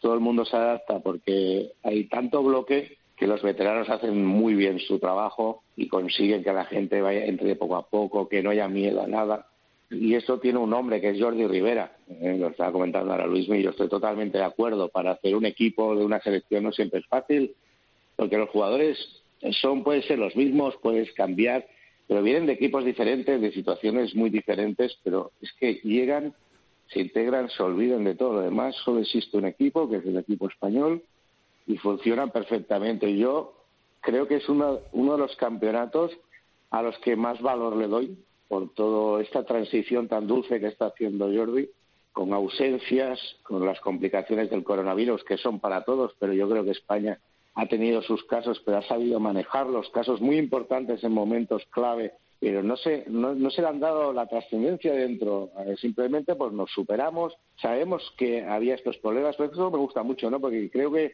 está todo tan planificado que cualquier problema que surge eh, pues hay la idea, la vocación positiva de no quejarse y de seguir adelante. Yo, os lo digo en serio, es de los momentos que más he disfrutado y tengo que decir que para mí va a ser uno de los momentos más imborrables de la selección española, va a ser ese España-Dinamarca de semifinales, que creo que es de esos partidos que van a quedar en el recuerdo y chapa a todos un 10, desde Jordi Rivera al último jugador, porque también mucho mérito a los Casado, a los Tarrafeta, muy bien. Yo, la verdad, he disfrutado y si yo creo que hemos disfrutado todos. Después del resultado, pues vale. Mejor en un podio y en una medalla, pero un 10, un 10. Luismi, eh, ¿qué es lo que más te ha llamado la atención en el europeo y, qué es lo que te ha decepcionado? Eh, a la hora de decepcionar, ¿podríamos poner Hungría? Bueno, sí, le he podido la presión al equipo húngaro, ¿no? Porque pensábamos que, que por lo menos semifinales iba a disputar. Yo veo hombre a hombre al equipo húngaro y, y bueno, eh, jugando en casa además, en un pabellón con 20.000 personas, pues lógicamente debería estar ahí, ¿no? Pero a veces la presión puede con las figuras y con los, eh, con los equipos y, la inexperiencia también en casos importantes de algunos de ellos, incluso en el cuerpo técnico. Entonces, pues dices, pues bueno, eso ha, recaído en que, en que quizás sí, efectivamente fuera la gran decepción de, de este campeonato, ¿no? Porque todos, todos, prácticamente nadie dudaba en que podía estar en las semifinales de, de su europeo, ¿no? Y, y por lo demás, pues bueno, eh, hablar de Francia, por ejemplo, eh, en que podía haber hecho más o podía haber hecho menos. Bueno, eh, hay que ver también el tema de, los positivos que se han dado. ¿no? El coronavirus ha, trastocado mucho a, los equipos eh, y, lógicamente, han tenido que lidiar con eso. Dinamarca es la que no ha tenido ninguno, ha sabido hacerlo hasta el final pero fíjate, Dinamarca quedó fuera por, Ángel lo decía, ¿no? En ese partido tremendo que hizo España eh, y, que le superó, ¿no? Eh, una situación increíble de nuestro equipo, ¿no? Un juego maravilloso, unas acciones defensivas tremendas y, de ahí que, consiguiera ese, ese triunfo tremendo, ¿no? De todas formas, también me ha gustado mucho Islandia a mí. Por ejemplo, Islandia eh, me ha encantado y, y ahí el coronavirus ha destrozado a un equipo que, que quizás podía haber llegado a semifinales, ¿no? Eh, tiene jugadores espectaculares, ¿no? Eh, y, lógicamente eh, tiene ahora una generación Islandia que puede repetir los éxitos de la anterior, de la de Stefansson, etcétera, pero ahí con Magnusson, con Gisli Christiansson, eh, Palmarsson es el, que entre ha estado tocado y luego el, positivo que tuvo ha quedado un poco oscurecida su actuación, prácticamente ha quedado fuera del torneo al principio, y, pero aún así Islandia a mí me ha encantado, con un portero también espectacular, joven y, y, muy bueno como Halvinston, a ver si lo digo bien, eh, y, lógicamente es una de las de que me ha gustado verles jugar, ¿no?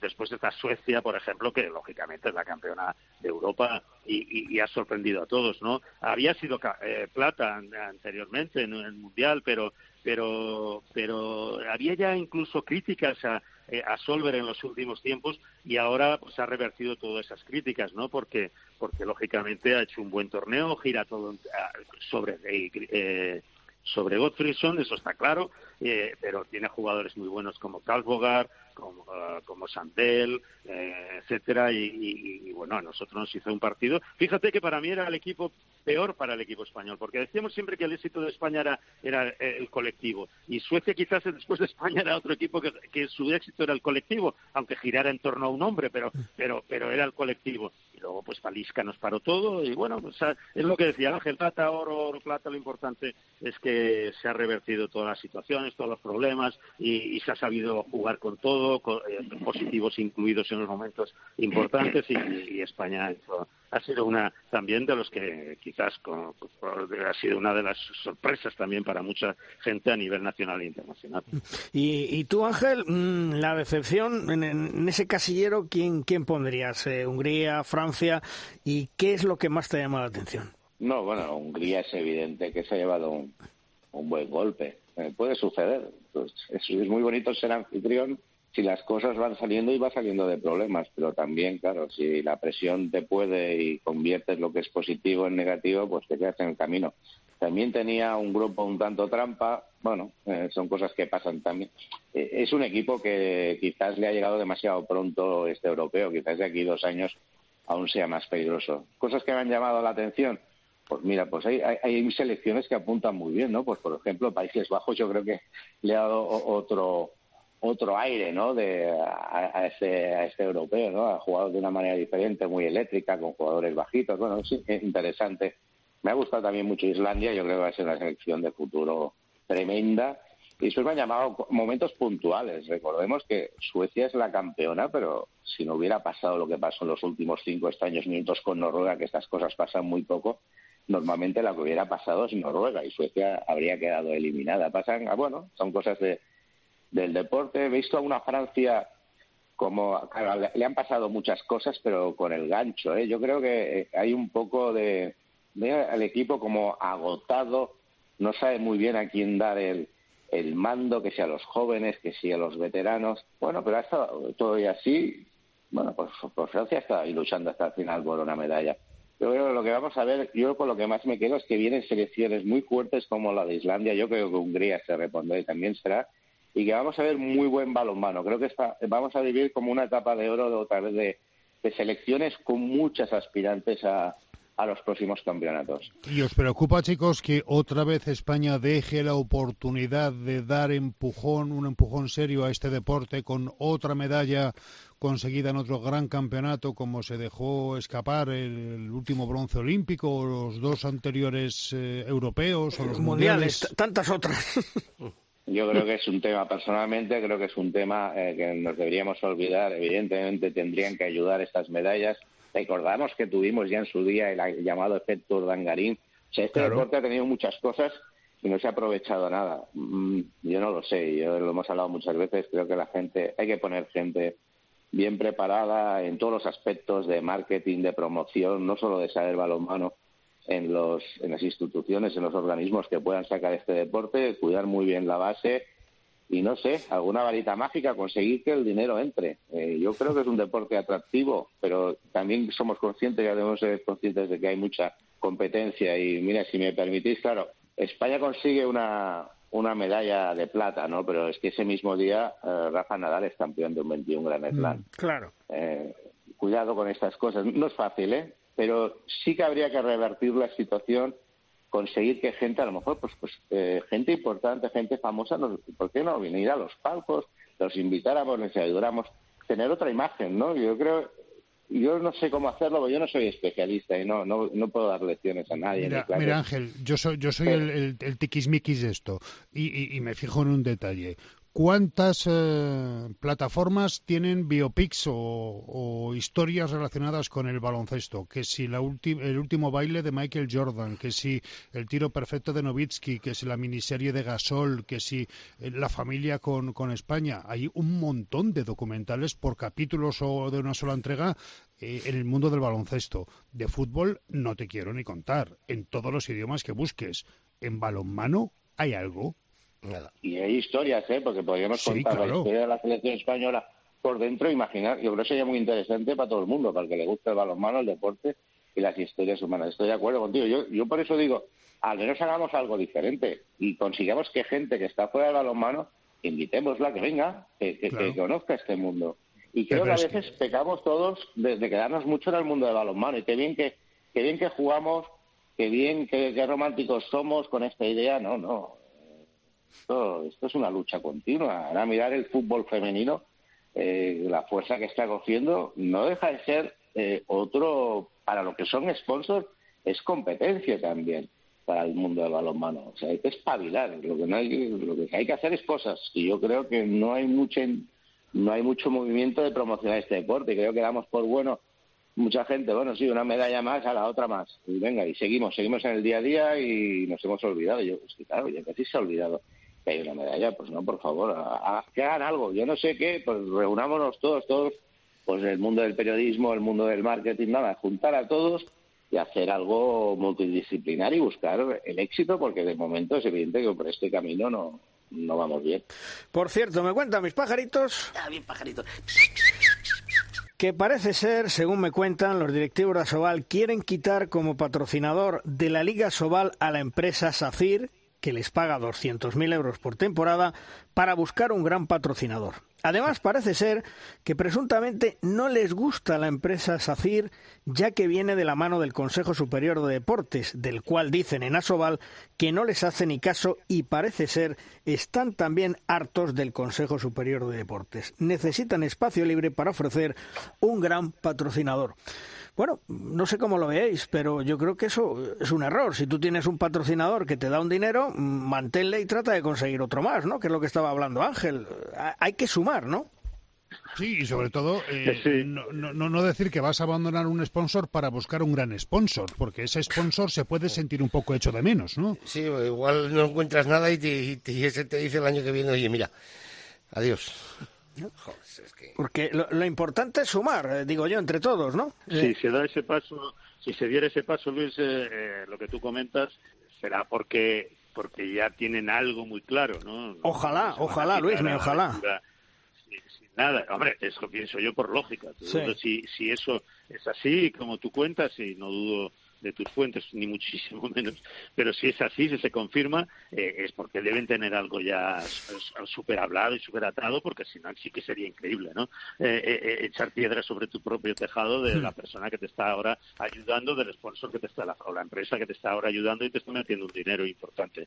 De todas formas, el hecho es, está todo rodeando al dinero. Antes hablábamos del marketing, pero todo eso cuesta dinero, de hacer, hacer acciones de cara a vender el producto producto cuesta dinero. Eh, los equipos son cada vez más amateurs, eh, no nos engañemos. Sí. Eh, porque ahora estamos, es, la semana pasada fue un chorreo constante y constante de, de noticias referente a jugadores que van a abandonar la, la Liga Española, ¿no? Hmm. Y que se van al extranjero. Hoy mismo he leído hace un momento, esperando vuestra llamada, que Granollers anuncia que Alex Márquez no continúa la próxima temporada eh, y supongo que se irá al extranjero, como, como Ander Izquierdo, como, como todos los que han salido noticias, Agustín Casado, etcétera, ¿no? Entonces, lógicamente, eh, eh, esto, esto lo que hace es más daño todavía a nuestro balomano, ¿no? Porque si todas las noticias son de que la gente se va, la gente se va, sale un talento, se va, sale otro talento, se va. eh, Francia ha visto que aquí se paga poco y por lo tanto aquí es la cantera del balomano francés, va a ser la, la, la, formación de jugadores españoles. Hmm. Entonces está claro que, que- que- que es, que es una cuestión de dinero lo que nos falla. Fijaros una cosa, eh, el equipo del Istres, eh, el equipo del Istres eh, es el equipo que menor presupuesto tiene en, el, en la liga francesa, donde está Juanjo Fernández, y ahora anunciaba el otro día que se iba un jugador español también allí. Eh, pues este equipo tiene dos millones de presupuesto. Claro. Entonces, eh, claro, dos millones de presupuesto no tiene, o sea, quita el Barça y no tiene nadie. Porque me parece que es eh, Vidasoa el que más tiene, que es un millón doscientos, y- Sí. y, raspado el millón está Logroño, me parece. Sí. Pero, y el Mm. Istres, el, mejor, el, el menor presupuesto francés son dos millones de euros. Entonces, lógicamente, ¿qué, qué campaña va a hacer un equipo eh, de- gastándose dinero cuando no, están pagando lo mínimo a sus jugadores?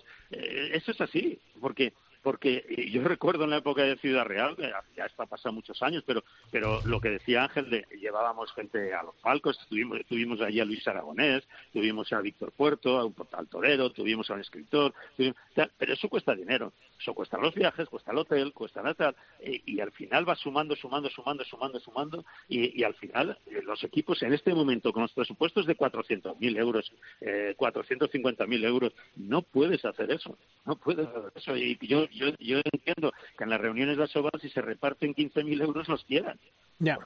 porque, eh, claro, eh, para el día a día esos 15.000 euros un club son, son importantísimos, ¿no? Entonces, lógicamente, eh, el trabajo que hay que hacer ahora, eh, claro, es, es decir, eh, todos los clubes tenían que unirse y decir, vamos a trabajar, vamos a tener un espacio eh, de, de comunicación importante, o los clubes que puedan hacer más eh, esa partida de dinero para una empresa de comunicación y marketing y de publicidad que nos haga el trabajo y eso, hacer, hacer esos spots, esos, esos vídeos como hacen otros deportes y, y hacer y crear una figura, una cara que sea la reconocida, pero ¿cómo vas a hacer una cara de un jugador, por ejemplo, que sea el, eh, la imagen de, de la Liga Sobal si luego a lo mejor al año siguiente se te va a Francia, se te va a Bielorrusia o se te va a Rumanía? Es que es que que es complicado, es complicado. Estamos en una situación muy difícil. La pandemia, lógicamente, todavía nos ha, ha metido más un poquito en el pozo y porque está, yo veía brotes verdes antes de la pandemia y llevamos ya pues esos dos años en que en que la gente ha dejado de ir a los campos ha dejado de ir a las y ha perdido el hábito a lo mejor los que tenían de ir a las canchas. Yo veía ayer el, el, la Copa Alemana y estaban llenos los campos veía salvo cuando hay una restricción sanitaria eh, veía el otro día al eh, Francia eh, el partido de Sesón Nimes y el pabellón de Sesón estaba abarrotado en cambio, he visto estos días, este fin de semana, pabellones españoles que estaban prácticamente vacíos. Entonces, eh, el, el, público también tiene que ir, ¿eh? porque hablamos de. La, gente, yo leo mucho las redes sociales y la gente se queja de esto que hablamos aquí, que no subimos, que Asobal solo exporta jugadores, etcétera, etcétera. Y, pero la gente tiene que ir a los pabellones, porque ¿qué, empresa de publicidad, qué empresa de, que va a sponsorizar un equipo cuya cancha en cada partido hay 100, 200, 300, 500 espectadores. No se va a meter ahí. Yeah. No se va a meter ahí. Y los aficionados somos los primeros para ayudar a este deporte a crecer.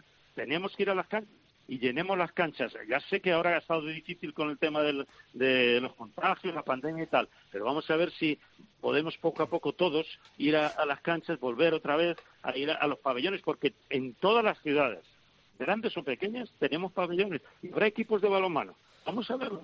Vamos a ver, aunque esté en primera nacional, en segunda o, o la que sea, pero vamos a verlos y vamos a apoyar y que los niños jueguen porque están bajando las licencias. Sí, sí. Y en los colegios cada vez hay menos balonmano. Sí. Entonces, es que esto es, esto es así, ¿no? Y, y, vemos los de arriba, el problema de los de arriba, pero también abajo. Yo sé de gente que tiene problemas hasta conseguir monitores para que en su instituto eh, tengan los equipos de balonmano un monitor para que los fines de semana vayan a jugar. Y esa persona que me lo cuenta tiene que a veces que doblar. Sí. Entonces dices, dices, pues ese es otro problema que también es importante para el crecimiento de un deporte en cualquier país.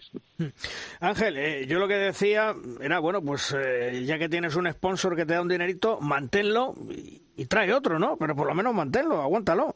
Sí, yo, bueno, yo no, no, no conozco al detalle la situación como tú, pero evidentemente decir que no a sponsor se necesita más de uno. Yo, hemos tenido aquí una liga muy fuerte. La francesa no estaba tan fuerte. Francia lo que hizo, si os acordáis, para empezar, bueno, tuvo la suerte de tener un PSG y se llevó a, a Nicola Karabatic para su liga como símbolo de que esto va a crecer. Y España necesitaría de alguna manera, necesita, es que tienen que ser primero encontrar sponsors para hacer un proyecto común y decir, mira, eh, se acabó, ya no vamos con este eh, proyecto que tenemos, ya no se van a ir a jugadores, al contrario, yo te voy a traer un par de jugadores referentes de este equipo que se nos fueron, lo vamos a traer, vamos a hacer una liga potente. Y esto tiene que ser poco a poco y tiene que ser con sponsors. Y hay que cuidar a todo tipo de sponsors. Y tienes que tener sponsors que te den más, que te den menos, pero tener muchos. Yo no sé. Y evidentemente, en, supongo, si no tienes algo atado, no te arriesgues porque no está la situación tal como está con la pandemia, con las crisis, con la competencia que hay en este mundo del deporte y de la sociedad. No lo sé. Yo lo que creo que hacer, yo hablaba de marketing, hablaba de todo, pero hablaba sobre todo, igual no me he explicado bien, eh, de un proyecto. Hay que hacer un proyecto, hay que y lo hemos tenido. Es que hemos tenido una liga Asobal muy bonita, muy potente, y Francia no la tenía pues miremos a ver, si, sin duda con dinero eh, se arregla todo muy fácil, pero bueno, hay que tener ideas para que este dinero vaya entrando y vayamos vendiendo un proyecto diciendo, no, ya no sé, los jugadores buenos no se van a ir, al contrario, mira, vamos a traer a Joan Cañellas, como ha venido eh, a Guinagalde, traer jugadores a lo mejor que se han ido, que sean referentes y que nos sirvan para atraer gente. Es muy complicado, pero bueno, lo que sí es seguro es que dejémonos de, de tonterías, de peleas entre instituciones y el CSD, si no sé qué, porque así vamos mal y cuidemos los, los sponsors. Si tienes otro mejor, el que está mejor y a lo mejor puedes mantener con el otro. A lo mejor no es el title sponsor, pero te puede ayudar en otro tipo de circunstancias. Intentemos que el dinero venga, porque sin dinero es verdad que no se puede hacer nada. Pero hay que vender algo, ¿eh? Hay que vender proyecto y seriedad. Y no a corto plazo, a cierto plazo, para que la gente que invierta sepa que puede tener un, un retorno.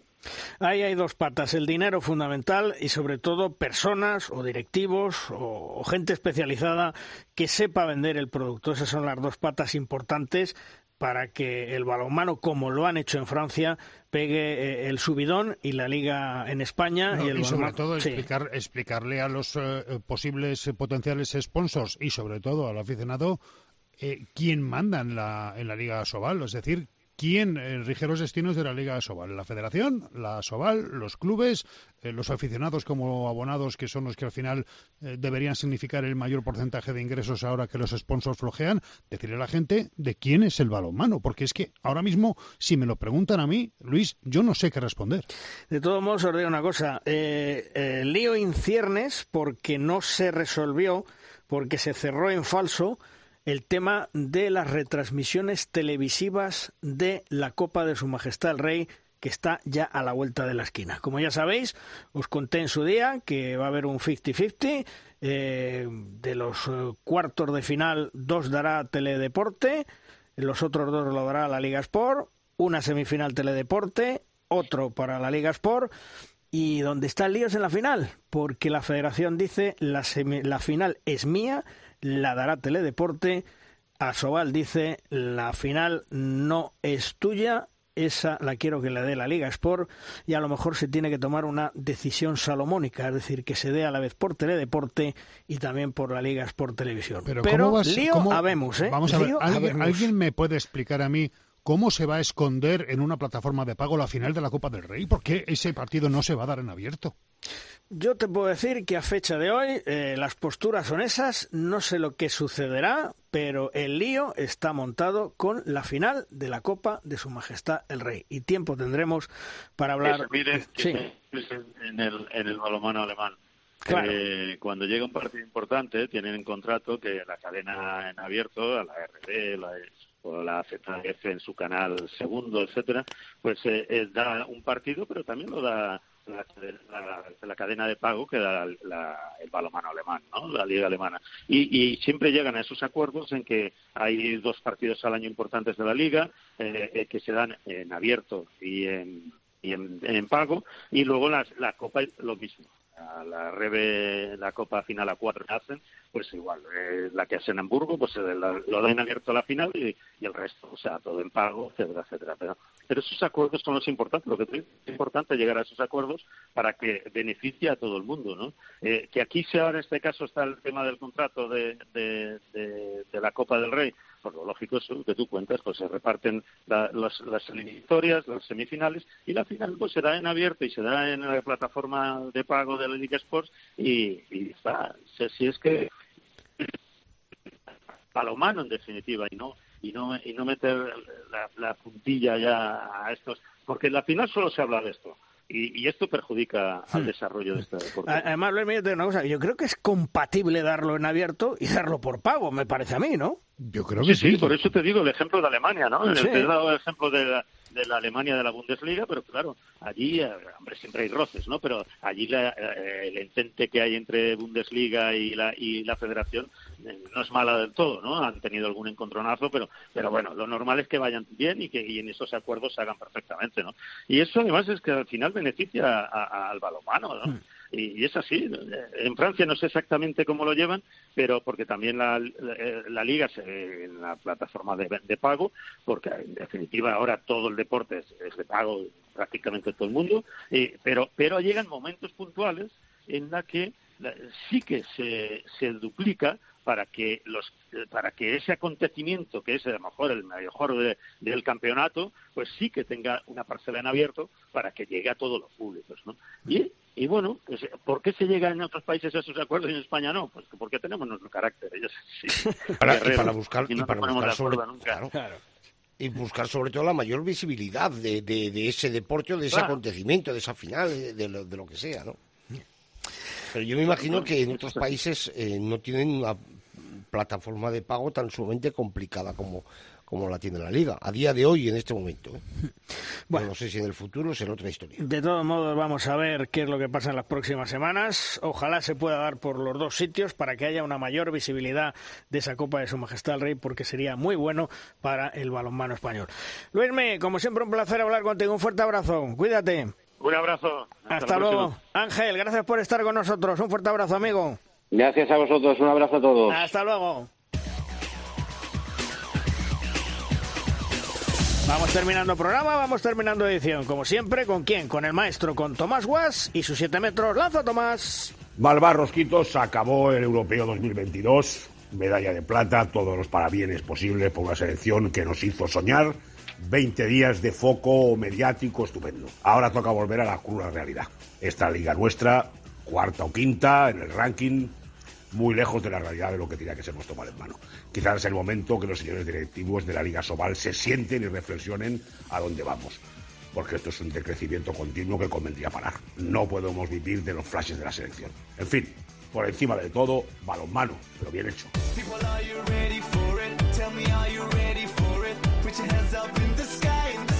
Terminamos, Juan Carlos, hasta la semana que viene. Hasta otra, chicos. Chema, hasta la semana que viene, un abrazo. Bueno, un abrazo para todos. Y a vosotros ya sabéis, dentro de siete días os esperamos aquí en The Rosca, os contaremos todo lo que es actualidad en el mundo del balonmano, ya con la perspectiva de las competiciones europeas, tanto masculinas como femeninas, que se van a disputar la próxima semana. Nos escuchamos aquí en siete días. ¡Adiós!